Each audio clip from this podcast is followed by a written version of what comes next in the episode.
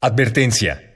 El siguiente programa, a esta hora, hace 50 años, es una ficción radiofónica ubicada en el contexto del 2 de octubre de 1968, específicamente durante la tragedia ocurrida en la Plaza de las Tres Culturas de Tlatelolco. Las situaciones en cabina y personajes presentados son completamente ficticios y no intentan representar a personas de la vida real.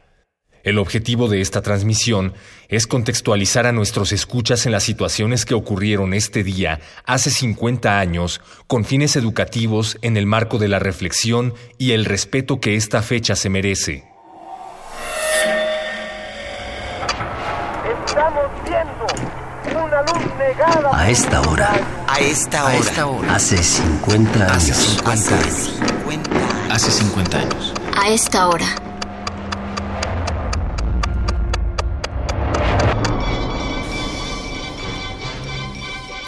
Ya estamos al aire, sí, buenas tardes. Eh, lamentamos interrumpir la programación habitual de Radio Universidad, pero están surgiendo una serie de, está surgiendo información, una serie de notas que consideramos que son importantes. Hemos ya hablado en, en nuestros espacios informativos que hoy, 2 de octubre de 1968, el Consejo Nacional de Huelga convocó a un mitin en la Plaza de las Tres Culturas en el conjunto residencial Tlatelolco eh, es un eh, era un mitin informativo como el que ya se habían como aquellos que se han estado llevando a cabo en las últimas semanas. Sin embargo, eh, después de este mitin se planeaba una marcha hacia el casco de Santo Tomás a las instalaciones del Politécnico del Instituto Politécnico Nacional justamente para protestar en contra de la intervención y de y del el, el, el, de la presencia del ejército en estas instalaciones. Estuvieron también, no se lo tengo que recordar, en la Universidad Nacional, provocando una serie de reacciones eh, de, de, nuestro rector Barrios, Barros Sierra. Eh, tanto la UNAM como el Poli se ocuparon de manera violenta hay una, un número indeterminado de muertos, de heridos y, y, bueno, pues esto esto ha resultado en una escalada de pues de, de problemas entre la eh, entre las los estudiantes y el ejército mexicano. Eh, nos están informando tenemos en la línea a nuestro a nuestro reportero Jorge Gurría que hay una un eh, pues un, una cantidad de militares, una cantidad de fuerzas armadas que no que es incongruente con lo que se espera de este mitin informativo, eh, que parece que está es, es, un número desmesurado de fuerzas el que está desplegando el ejército mexicano el día de hoy, pero pero para darnos más información ya está en la línea Jorge Gurría. Jorge, ¿me escuchas? Sí, sí te escucho. Dime qué está qué está pasando, Jorge. Buenas tardes. Eh, así es, efectivamente, Juana Inés. Ajá. Policía y ejército están impidiendo el acceso a la Plaza de las Tres Culturas. No se puede entrar a la plaza. Eh, ¿Qué pasa? ¿Qué está pasando con el mitin? Mira, hace poco más de media hora yo me encontraba en la plaza, en el mitin de los estudiantes, y había por lo menos cuatro mil personas. Uh -huh. Uno de los oradores acababa de anunciar la cancelación de la marcha al casco de Santo Tomás, uh -huh. cuando dos oficiales se dieron cuenta de que yo era periodista y confiscaron mis notas y me sacaron de la plaza violentamente. ¿Y qué, estás bien, Jorge? Sí, yo estoy bien, pero... ¿Qué siempre... pasa con las personas que están ahí? ¿Qué pasa con el ejército? Mira, nosotros, la verdad, siempre hemos sido, siempre hemos recibido este trato, porque en Radio Universidad somos los, los únicos que criticamos las acciones de intimidación, represión y agresiones del gobierno. Sí, pero ¿y la gente? Mira, la gente está bien, está corriendo por todas partes. No quieren que seamos testigos de algo que se está cocinando. Lo que veo es que el despliegue del ejército es el de una guerra, Juana Inés. ¿Están armados? Me, me decían hace un momento de francotiradores en, el, en la iglesia. Sí, sí, y están aislando la plaza y manteniéndola rodeada. Aquí hay muchos estudiantes y algunos padres de familia. ¿Cómo están aislando la plaza? ¿Dónde están? ¿Es el Mira, ejército? Están apostados los militares y, y, y, grupos de policías en los accesos a la unidad. Están sobre Manuel González, Reforma y Flores Magón. Las tres avenidas que, que circundan eh, la plaza y, y, no dejan entrar, no dejan salir, este, tienen atrapada a la gente. Como te lo comentaba, es una, eh, una ¿cómo te lo podría explicar? Eh, Como una emboscada. Están dispuestos de manera que nadie puede escapar. un tamarindo me acaba de decir que el tráfico ha sido completamente interrumpido desde el cruce con Reforma. Lo que es impresionante es no solo el gran número de policías y militares, sino la presencia de tanques y jeeps artillados. ¿Si hay tanques? Sí, y, y me enteré que, que a cargo de esta operación están los generales Crisóforo Pineda y José Hernández Toledo, a los que ya conocemos, ¿eh? los que han sido responsables de, de la toma de San Ildefonso con el bazucazo incluido. Sí, y este, estos dos personajes están a cargo de la operación, Crisóforo Mazón y José Hernández Toledo. ¿Quién más está por ahí? También está el general Raúl Mendiolea Cerecero, el, el subjefe de la Policía Metropolitana. Eh, Ahorita yo me encuentro en Manuel González, en un teléfono cerca de la Secretaría de Relaciones Exteriores. Ajá, ¿y qué, qué es lo que estás viendo? ¿Qué es lo que se escucha? Eh, ¿qué, qué estamos escuchando? Mira, lo que puedo escuchar es que comenzó a sobrevolar la zona un helicóptero. ¿Escuchas? Ajá, ¿un helicóptero de, de dónde? ¿De quién? ¿Está identificado? Oye, acaba de aparecer otro helicóptero. Y los dos parecen, no sé, no sé, no sé, estoy seguro, no, sí, sí, son de la Fuerza Aérea Mexicana. De la Fuerza Aérea, dos helicópteros de la Fuerza Aérea sobrevolando la Plaza de las Tres Culturas. ¿Qué, qué están haciendo? Es- ¿Están nada más supervisando? Los militares que se encontraban frente a la plaza junto a la torre de relaciones Ajá. eh, están entrando por la parte de las ruinas arqueológicas. Los militares están entrando a la Plaza de Tlatelolco que está llena de gente. Dos grupos de entre 20 y 30 elementos se están organizando para entrar. Eh, otros policías y militares siguen acordonando el área. Eh, ¿a, la- a la unidad están entrando o solo están, se están quedando en la plaza?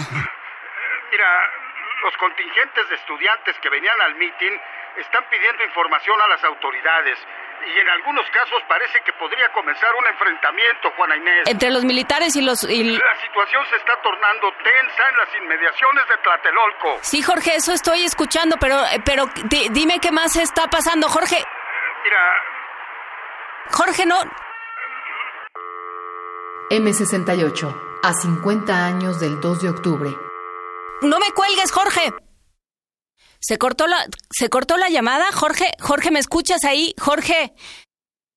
Ya no tenemos comunicación con nuestro reportero. Bueno, son eh, las seis, más o menos las seis y ocho, según nuestros relojes. Podemos decir que esta mañana hubo una primera aproximación entre las dos posiciones del conflicto. Bueno, más o menos. Se realizó una reunión entre una comisión de miembros del Consejo Nacional de Huelga y, pues, lo que el gobierno mandó como sus interlocutores eh, para, pues, para comenzar a dialogar son Jorge de la Vega Domínguez y Andrés Caso Lombardo. Eh, Andrés Caso Lombardo tiene un puesto realmente muy cercano al presidente de la República, es director de personal de petróleos mexicanos, no sé realmente cuáles son sus credenciales para este para dirimir este conflicto. Y bueno, Jorge de la Vega Domínguez es, eh, según tengo aquí, es director del Instituto de Estudios Económicos, Políticos y Sociales, IEPES, del PRI, eh, claramente no, no sé si son las personas ideales para, para llevar a cabo una, una diálogo tan delicado y que tendría que tal vez tener otro tipo de atención por parte del gobierno. El caso es que en esta reunión llegaron al acuerdo de que se trata de, de que eh, llegaron al acuerdo de que se va a cancelar la marcha al casco de Santo Tomás. Repito, se va a cancelar la marcha al casco de Santo Tomás, por lo que terminado el mitin eh, tendrá que disolverse y los estudiantes no irán al Politécnico, no irán al Politécnico eh, los, los estudiantes. Eso fue a lo que se llegó.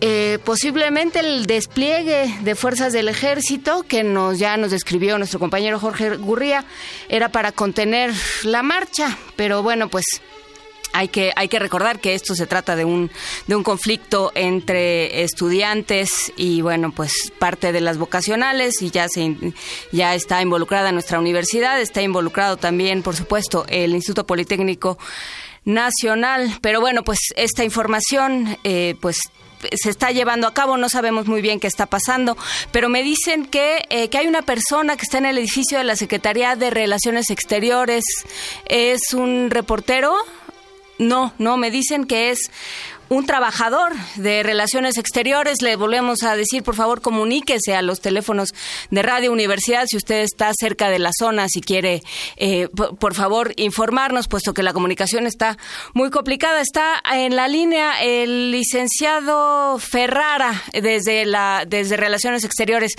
Buenas tardes, licenciado Ferrara, ¿me escucha? buenas tardes, señorita. ¿Me escucha? Sí, sí, dígame. Mire, le hablo de soy Carlos Ferrara, de, hablo de, yo, trabajo aquí, en la, en la Torre de Tlatelolco, ¿sí? En el piso 20 de la Secretaría de Relaciones Exteriores. Y yo de aquí estoy viendo el meeting de los comunistas, de los estudiantes. Ajá. Mire, señorita, lo que pasa es que eh, está, muy raro acá todo. ¿Por qué? ¿Qué está viendo? En la, tarde vi a los estudiantes, ¿no? Como siempre. Bueno, como todos los miércoles. Y, Pero también hay soldados acá en la plaza. ¿Cómo soldados? Llegaron en unas tanquetas, tan, sí, tanquetas les dicen, ¿no? Estaban alrededor y pues yo dije que han de estar cuidando a los a los a, los a los edificios, ¿no? A, los edificios de la plaza, a, la gente de los edificios. Y yo eh, vinieron unos a filmar a, los estudiantes, pero ahorita iba a bajar, pero ya no sé, es que no sé si hablar con ellos, es que ya, no hay nadie más en el edificio y creo que no saben que estoy acá.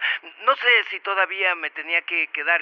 Yo salgo a las seis. Eh, bueno, la, la cosa es que, señorita, es que me asomé Llevo todo el día asomándome a la plaza y, y, ya, ya vi a los soldados y cuando escuché el, el, helicóptero me asomé. Ajá. Y hay estos ¿cómo, cómo se llaman este, los eh, tiradores? Francotiradores. ¿Con armas? Francotiradores. ¿Están armados? Hay soldados con armas largas en, la, en, el, en el techo de la iglesia. ¿Apuntándose a la plaza? Los estudiantes no los ven, pero mire, mire, les están apuntando y yo nada más quiero saber si, si son estudiantes, son comunistas.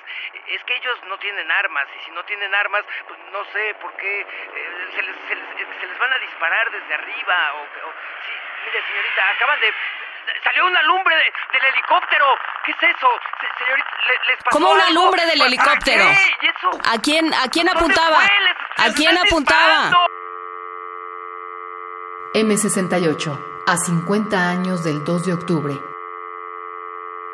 Vamos a intentar comunicarnos. Eh, eh, un poco de calma, por favor. Eh, escuchamos algo que parecían disparos y eso fue lo que lo que nos dijo el señor Ferrara, este trabajador de la Secretaría de Relaciones Exteriores con el que estábamos hablando pero eh, pues no, no sabemos nada. Si usted está por la zona, tenga mucho cuidado, desde luego, pero infórmenos lo, aquello que, que le sea posible aquí a los, a los teléfonos de Radio Universidad.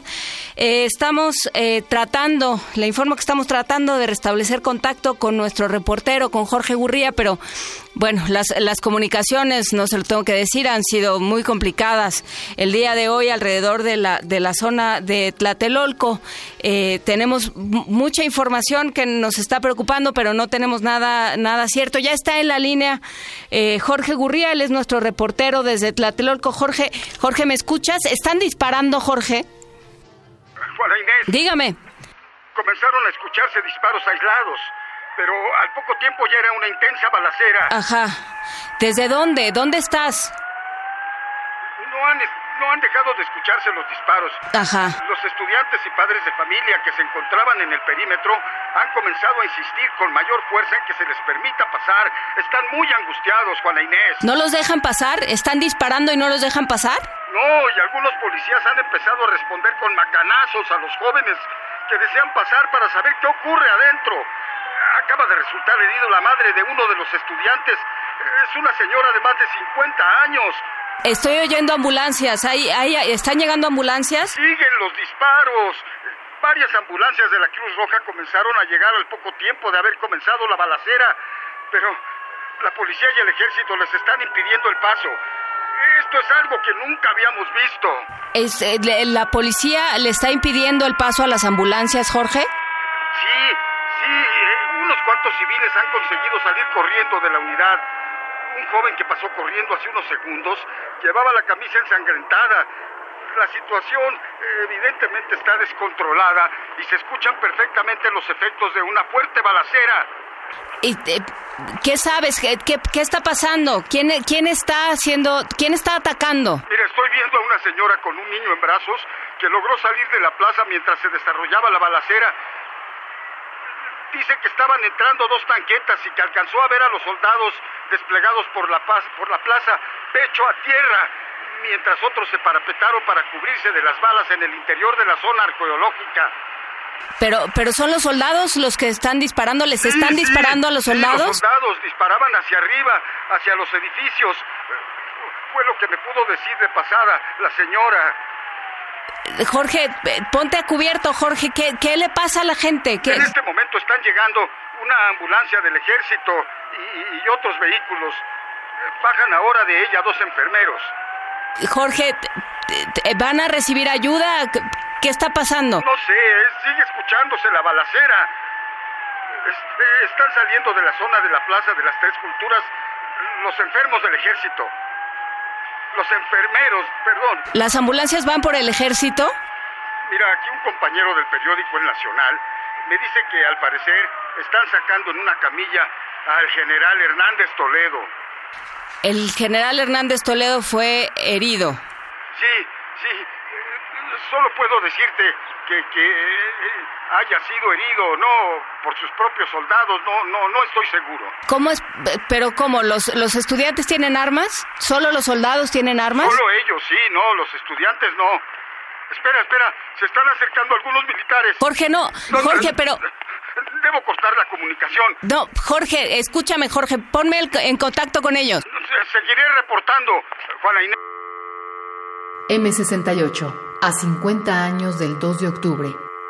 Nos acaban de avisar, se cortó la comunicación con nuestro reportero, más bien nuestro reportero tuvo que cortar eh, la comunicación, pero nos avisaba que le están disparando a los jóvenes en Tlatelolco, a quienes asistieron al mitin, les están disparando los soldados, aparentemente ya nos habían dicho eh, el señor Ferrara desde el edificio de Relaciones Exteriores que había francotiradores, que había ejércitos, que había tanquetas, no sabemos qué está sucediendo, no perdimos la comunicación con nuestro reportero, si usted sabe algo, póngase a cubierto primero y si puede informarnos algo, hable a los, a, a los teléfonos de Radio Universidad. Ya está en la línea de nuevo el, el señor, eh, el licenciado Ferrara desde la, la Torre de Relaciones Exteriores. Licenciado Ferrara, ¿está usted bien? Bueno, bueno. Sí. Ayúdenme, por favor. Sí, sí, díganos. Díganme, díganme qué está pasando. ¿no? Nos quitaron la luz.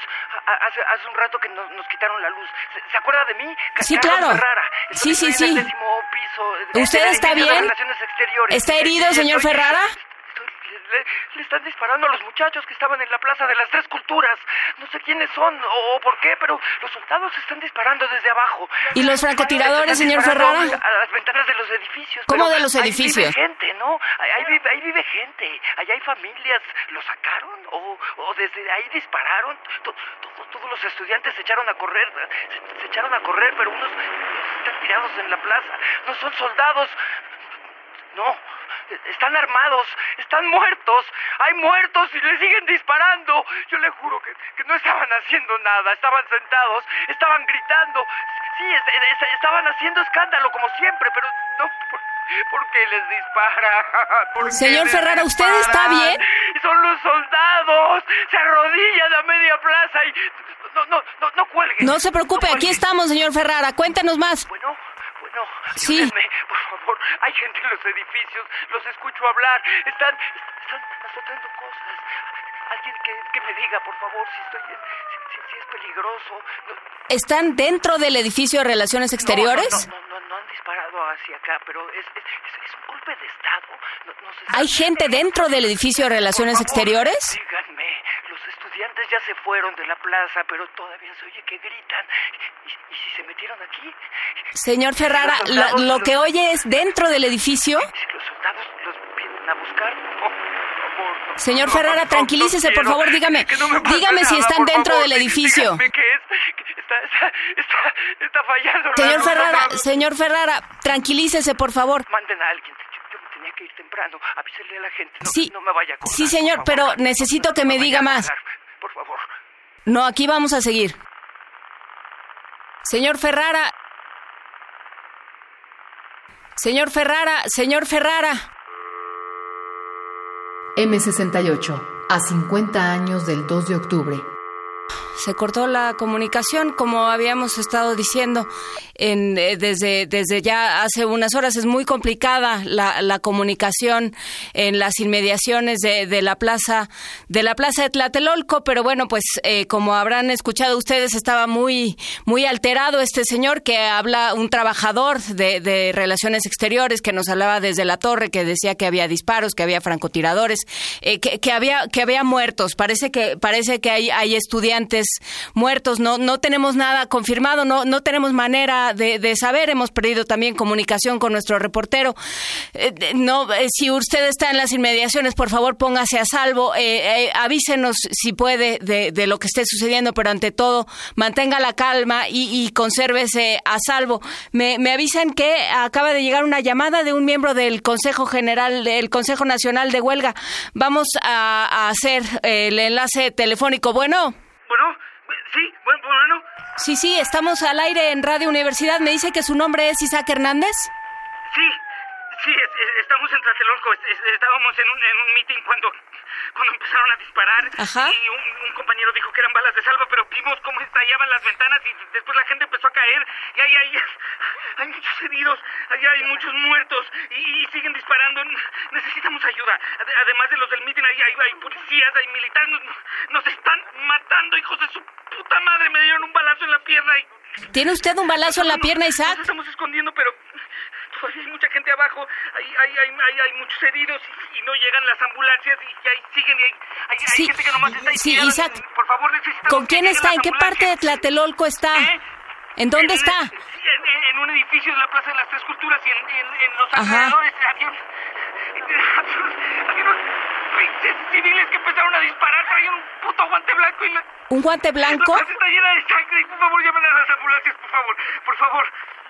Isaac, eh, estamos intentando ponernos en contacto con varios hospitales. y los oradores estaban dando un di- discurso de ahí en el edificio Chihuahua y era pues normal. Dijeron que, que, que, no, Sí. que no iba a haber marcha. Ajá. Repitieron las demandas del pliego, ya que sí se iba a acabar, pero de repente algunos compañeros se dieron cuenta de que se había juntado la policía y que el ejército estaba a los alrededores y Ajá. corrieron la voz y entonces los, los del micrófono dijeron que mejor ya nos fuéramos a nuestras casas, pero Ajá. pasó un helicóptero y empezaron a disparar y se escucharon unos disparos, pero venían como, como de todos lados y se hizo como, como un fuego cruzado y este, este, este, este, este, este, siguen disparando y hay tanques. Siguen- siguen disparando, no, no Isaac. Vamos a tomar mucho por los disparos, porque si sacas la cabeza por la ventana te rafajean y se, se escuchan muchos gritos y la gente. Por favor, necesitamos que manden ayuda y que avisen a la prensa internacional. Aquí también hay otros compañeros y varias personas que... Isaac, Isaac, est- estamos haciendo lo posible, Isaac. No, sí, una, una, una compañera va a hablar con ustedes. sí. Isaac, Isaac, ¿estás ahí? ¿Quién está en la línea? Isaac, Isaac. Yo, yo. ¿qué- qué- ¿Cuál es tu nombre? Estamos al aire. ¿Qué, qué nos puedes decir? No sé qué es esto. Hubo una estampida. La gente, el ruido. Por favor, trata de respirar y calmarte. ¿Dónde, dónde estás ahora? No sé, no sé. No, no sé, Tlatelolco, el mitin. Ajá. Todos corrieron, venían los soldados. ¿Sí? Tenían que salir de la plaza. Ajá. Los de al lado cayeron, estaban gritando. Los quise ayudar, pero no pude. En los empujones me separé. ¿Con quién- gritó. con quién ibas? Abajo de los carros, abajo, pero corrimos.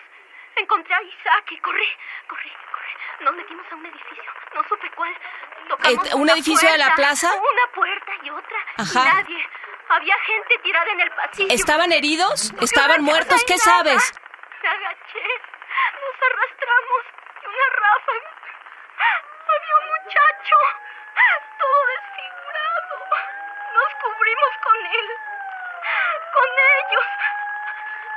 di cuenta de que Isaac estaba herido, pero no se quejaba. Seguí tocando las puertas. ¿Tú no estás herida? Alguien nos gritó a chingar a su madre. ¿Qué- ¿Quién gritó? Subimos las escaleras y vi una puerta abierta. Por favor, por favor, es en Tlatelolco. Sí, en sí, la sí, plaza. estamos haciendo lo posible. Nos están Estamos matando. intentando mandar gente. Mis amigas, las señoras. Hay niños, hay niños. Joaquín, ¿Cuántos niños? ¿Dónde están los niños? ¿Qué sabemos? A ver, eh, perdón, ¿quién, ¿quién los está matando? No ¿Quiénes sé, son? blanco. Eran varios. ¿Pero Ellos, son militares? En la mano traen pistolas. ¿Quiénes son? Traen un trapo blanco. ¿Cómo un trapo Hay blanco? sangre en todas partes. Ya vienen. No, por favor. Señora, por favor. Bueno, bueno. Bu- bu- Bueno, señorita. Dígame, buenas, buenas tardes. ¿Qué, ¿Qué, está pasando? Ay, no, discúlpelos, es que ¿Sí? están muy asustados. Bueno, yo también. Sí, sí. Soy la dueña del departamento y les abrí porque oía que andaban tocando y que los venía persiguiendo, ni modo de no abrirles. Están disparando. ¿Quién está disparando? Hay muertos. Pues no, no, no sé. Todos están disparando. En las azoteas, la iglesia. Los, militares también están disparando. Pero, ¿cómo, están? A ver, dígame, respire, por favor, dígame, ¿cuál es su nombre? me llamo Martina. Ay, ay, no importa, soy Martina, vivo aquí. Bueno, sí, dígame. Apareció una luz verde y luego una roja en el cielo y luego el infierno al... ¿Esas son las bengalas? Ay, ay, no, no sé. Hay gente rara en el edificio. ¿Cómo gente, cómo gente rara? ¿A qué se refiere con gente rara? Desde la mañana han estado subiendo a la azotea. Son jóvenes también, pero son raros porque traen el pelo cortado como militar. ¿No llevan uniforme? No, no, no. Vienen de civiles y traen un guante blanco. No están identificados, solo el guante blanco. Sí, no sé quiénes son ni qué quieren. Por favor, manden ayuda. Estamos en eso, señora. ¿Cómo se llama? Isaac. Isaac, Isaac. Sí, señora. está sangrando. Estamos en eso, señora. Sí. estamos haciendo lo posible, señora. está muy complicado. Señorita, que todo el mundo sepa que están disparando contra los muchachos desarmados. Por favor. Luis, quítate de la ventana, hijo, por favor. Señora, por favor, póngase en el suelo, no se muevan. póngase a cubierto, señora. Eh, estamos en, por favor, una ambulancia. Sí, señora. Este muchacho se me está desangrando. Por favor. sí, señora.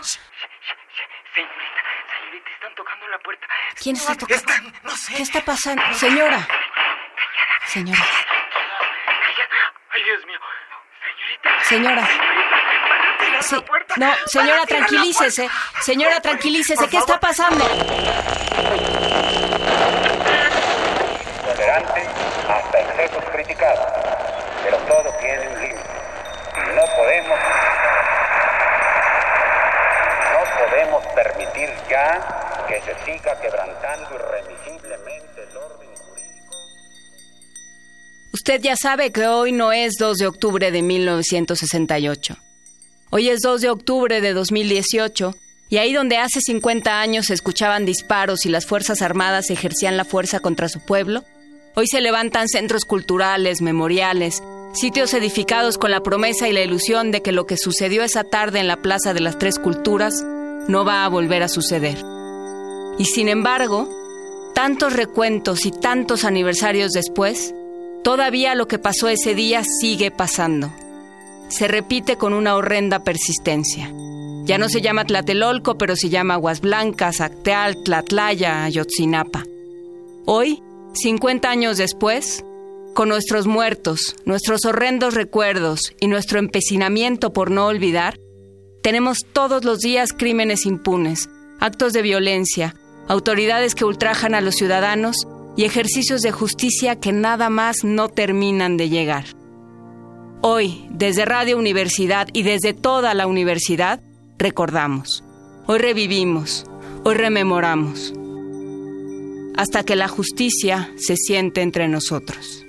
Es imposible concebir el 2 de octubre sin la UNAM y sin el POLI, sin los estudiantes y su confianza horriblemente vulnerada en que México y los mexicanos podían y debían ser distintos sin el contrapeso al poder político y militar que representaba una comunidad académica y estudiantil unida, responsable y solidaria. Estamos, y no estamos, lejos de aquellos momentos. Todavía hoy se vive en México injusticia, desigualdad y abusos de poder. Y todavía pensamos que la esperanza está en los mexicanos que se encuentran diariamente en las aulas del país y en las calles, dispuestos a trabajar, a votar, a pensar y a disentir. Para eso venturosamente está también nuestra universidad. Para eso también está su radiodifusora. Para ser un espacio de libertad, de voces, de Méxicos.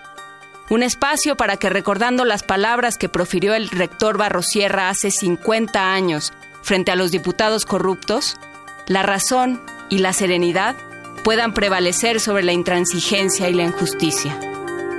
México, Pumas, Universidad.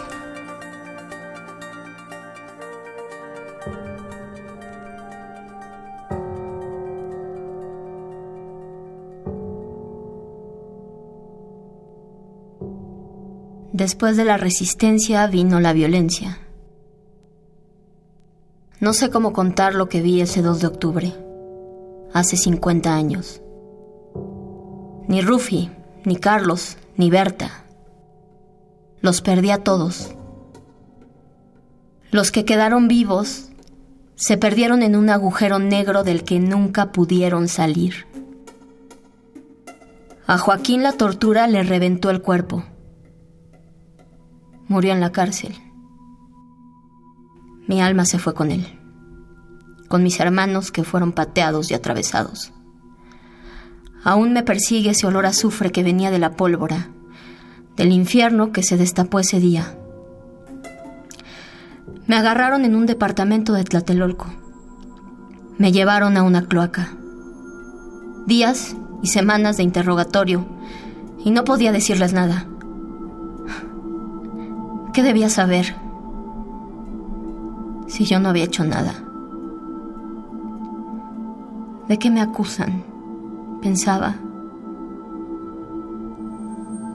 Antes de Santa Marta estuve en un psiquiátrico. Varios doctores amenazaron con ponerme la inyección de la verdad. Un medicamento con el que iba a soltar toda la sopa. No probé bocado. Me quedé sin pelo, sin dientes, sin alma. Estuve varios meses internada, existiendo de noche y llorando de día. No le serví. Así que me mandaron a Santa Marta, presa. Me acusaron de pertenecer a una banda comunista que pretendía un atentado en las Olimpiadas y del asesinato de un niño. Tres años pasé en ese hoyo. Al salir, fichada de por vida. Sé que mi madre me buscó hasta en los drenajes, entre pellejos y el amargo olor de la sangre. Ella no aguantó y se me fue. No pude decirle que la amaba, que yo no era delincuente, aunque sé que siempre lo supo. Hoy soy como los robots de Isaac Asimov. Funciono. Trato de no hacer daño, pero no olvido.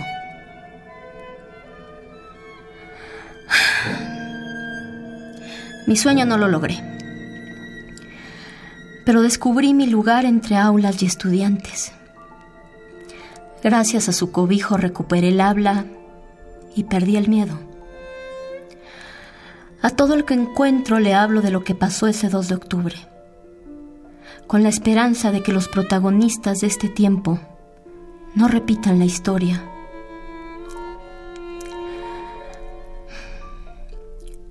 Hoy volví a la plaza después de todo este tiempo. El suelo sigue manchado de sangre. Eso no se borra, ni se borrará nunca. Y ese olor.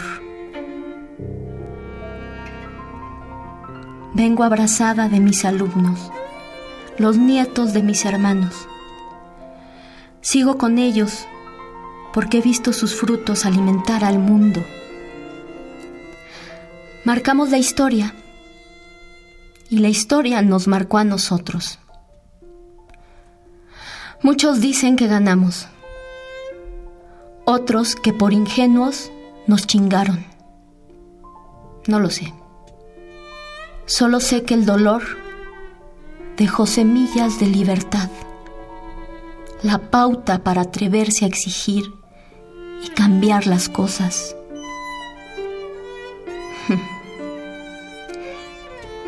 veo a los jóvenes. Seguimos inconformes.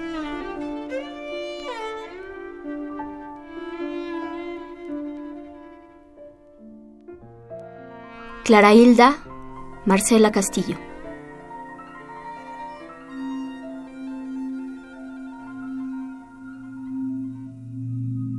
Pasó el 2 de octubre, el 3 el 4, el 20. Pasaron las semanas, los meses. Nunca encontramos a Manuel.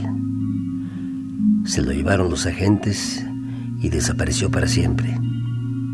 Desaparecí yo también. En el periódico, cuando se enteraron que mi hijo era activista en el movimiento estudiantil, me empezaron a congelar. Quise mover las influencias de mis amigos, periodistas. Se hicieron los inocentes y me dijeron mentiras. No, no te preocupes, yo mañana veo al jefe de la policía.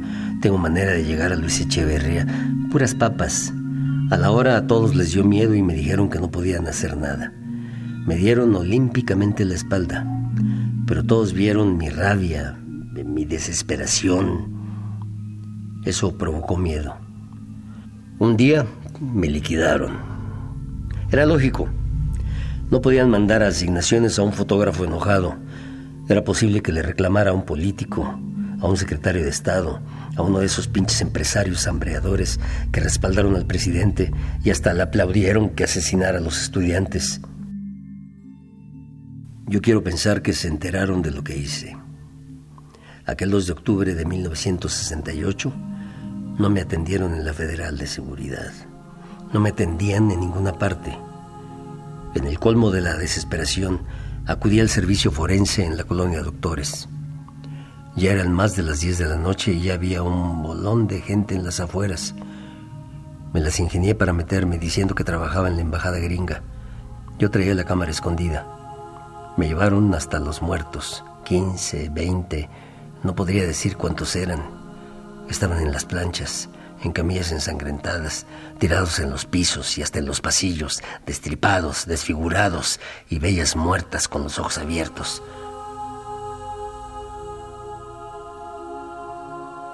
Ya me había puesto de acuerdo con el harapos de que a los 10 minutos de que entrara, él hiciera desmadre afuera.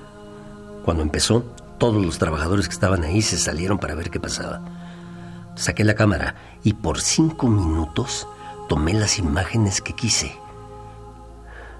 Salí corriendo, llorando como un niño. Como sabía que en México nadie las iba a publicar, hablé con un cuate en France Press. Le di los negativos y al mes de la tragedia se publicaron por toda Europa. Era una prueba irrefutable de la magnitud de la matanza en toda Europa y luego en Estados Unidos se le fueron con todo a Díaz Ordaz. Aquí se cagaron los de la Secretaría de Gobernación. ¿Cómo era posible que esas fotos existieran y fueran publicadas? ¡Qué desprestigio en el mundo! Fue todo lo que pude hacer. Conseguí la famosa imagen que dice más que mil pendejadas. Eso no llena el hoyo que dejó la ausencia de mi hijo. Todavía salgo a la calle buscando fotos, buscando la cara de Manuel. Álvaro Beltrán, José Ángel García. Ya ni puedo mirar por la ventana. Llevo 12 años saltando de oficina en oficina, del piso 3 al 12, siempre bajo los mismos tres colores, porque en mi familia Siempre habíamos creído que lo mejor que te podía pasar era trabajar para el gobierno. Llevo dos años en el décimo piso de esta torre nuevecita y desde ese día tengo vértigo. O no sé qué sea, porque no me da miedo la altura, me da miedo el piso. Allá abajo hay muerte. La noche de ese miércoles toda la plaza estaba encharcada, como de lodo espeso, oscuro. Nada más veía la ropa y los cabellos saliendo de los charcos. Yo no llegué a mi casa. Me acosté en el piso, abajo de mi escritorio, y escuché tiros, y tiros, y gritos. Nada más estaba esperando que se metieran aquí a buscarme. Pero acá todo estaba bien callado. En la mañana le hablé a mi mujer y le dije que estaba bien. Le conté. Le conté todo, pero muy breve. Le dije nada más, le dispararon a los estudiantes. Hoy sí llego. te amo. Y ya. Fui al baño, me eché agua, le hice creer a todos que llegué temprano. Sonreí. Conté chistes. Hice como si nada hubiera pasado. Ese fue el primer día de todos los que me esperaban iguales. Iguales. Iguales. Cobrando del gobierno, pero no sé. No sé. Ese jueves todavía llegó Urrutia como muy normal, hasta animoso el hijo de la chingada, y nos dijo, está bien limpia la calle. Yo ni me había asomado. Ya no había ropa, ni cabellos, ni sangre hecha lodo. Habían levantado a los muertos en horas, en unas cuantas horas. Yo vi montones de cuerpos, todavía unos se retorcían, y ahora las calles estaban bien limpias. Cabrones. Me asomo y se me ocurre pensar que estaban estudiando.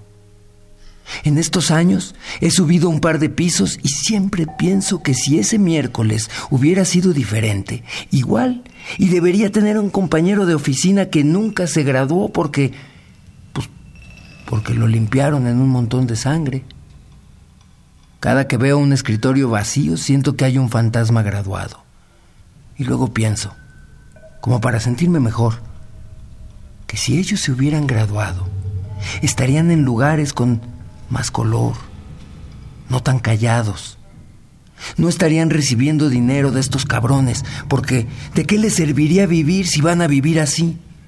Yo sí puedo, porque, pues, no sé por qué, porque este ha de ser mi lugar, arriba del décimo piso, viendo a los demás que se los carga la chingada, mientras yo hago como que México es un buen anfitrión con los atletas y los diplomáticos del mundo, con vértigo y la cartera bien llenita de dinero.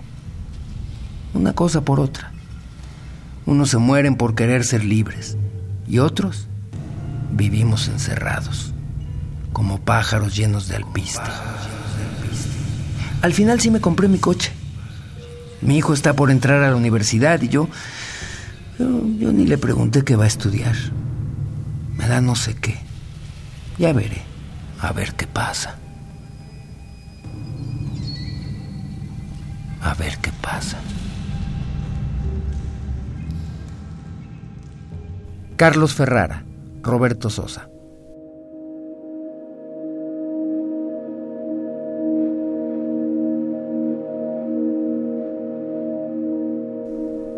Ya no quise vivir en Tlatelolco. Los de guante blanco sacaron a los muchachos de mi departamento y no los volví a ver. Revisé los periódicos, hasta fui al campo militar número uno, pero nadie me dio razón. Espero que se hayan salvado. Es lo peor que me ha pasado en la vida. Lo peor que nos ha pasado a los mexicanos en la vida. Cuando me acuesto y cierro los ojos, veo la plaza llena de cuerpos tirados y zapatos por todos lados. ¿Qué hicieron para merecer eso? Nada. Yo digo que nada. Don Roque se murió a los escasos dos meses y yo ya no quise vivir en Tlatelolco. ¿Cómo demonios iba a pisar todos los días allí donde estaban los muertos? Vendimos el departamento y nos fuimos a Veracruz. Los de la regencia vinieron con los bomberos a echar agua para limpiar la sangre. Pero no se quitaba. Nomás no se quitaba. Echaron cloro echaron otras cosas. Olía a muerto y a cloro. Olía a desgracia. Pusimos veladoras y, y también se las llevaron con el agua. Como si el agua pudiera borrar esta barbaridad. Tendrían que echarnos el mar entero encima para que se nos olvide lo que pasó el 2 de octubre. Me divorcié.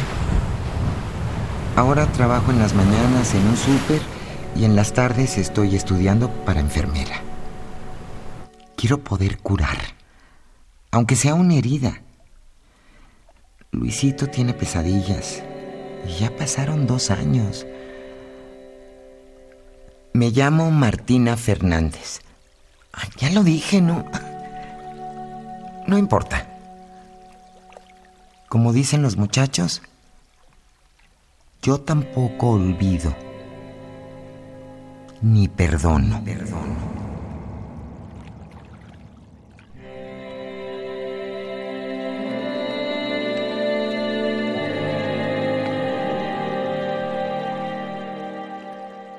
Martina Fernández, Luisa Huertas.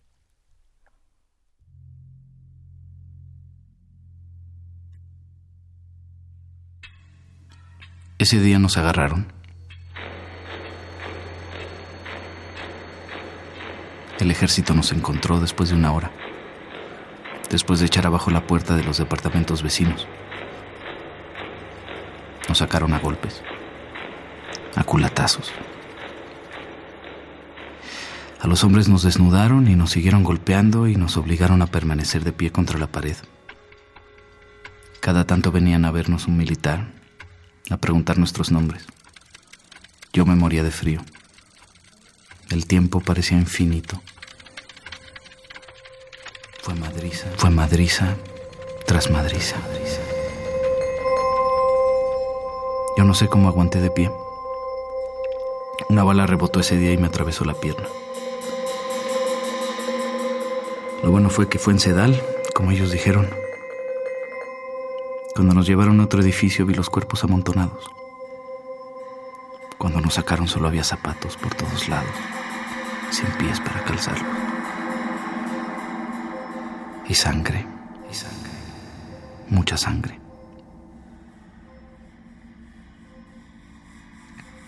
Desde el 2 de octubre se quedó conmigo el poema de Manuel Escorza que pintaron mis amigos en una manta.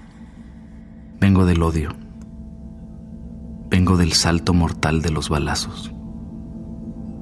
Está mi corazón sudando pumas. Solo oigo el zumbido de la pena.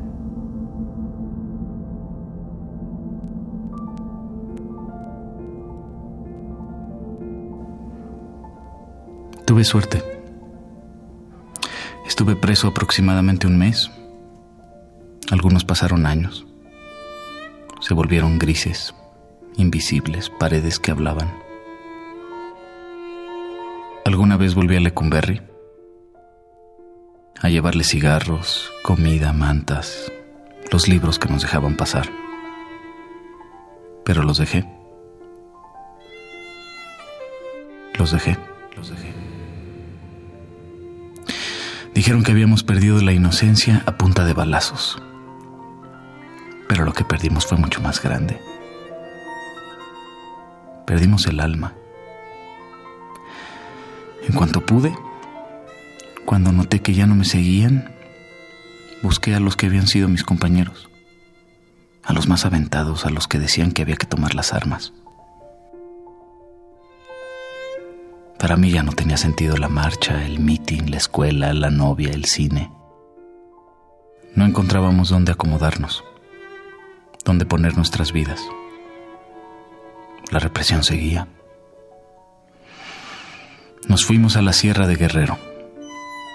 Pero esa historia, otro día se las cuento. Isaac Hernández, José María de Tavira.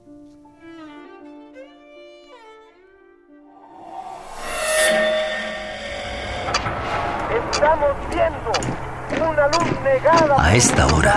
A esta hora. A esta hora. Hace 50 años. Hace 50 años. Hace 50 años. A esta hora.